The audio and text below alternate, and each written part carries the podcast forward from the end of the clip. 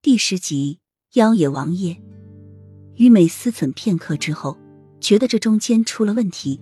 两个说的都是真的，那个丫鬟没必要骗他，而眼前这个男子的一举一动，无不告诉他莫雨涵和他是情侣。我不是莫雨涵，莫雨涵早在大婚的前一天和他的心上人私奔了，我是被抓来顶替他嫁入王府的。于美直接说出实情。也只有这样才能理清事情的头绪。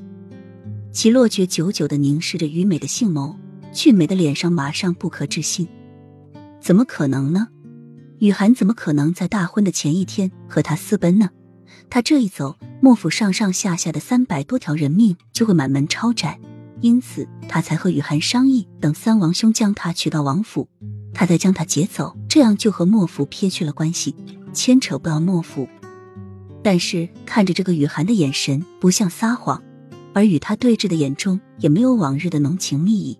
他真的不是莫雨涵，那真正的莫雨涵又在哪呢？你真的不是莫雨涵？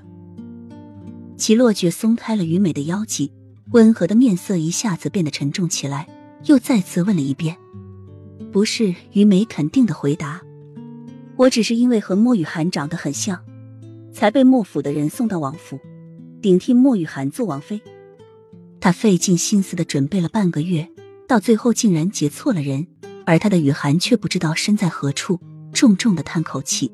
看来这是天意，他们注定不能结为夫妻，白头偕老。现下只能将这个假莫雨涵重新送回三王兄身边，而自己再继续寻找真的莫雨涵。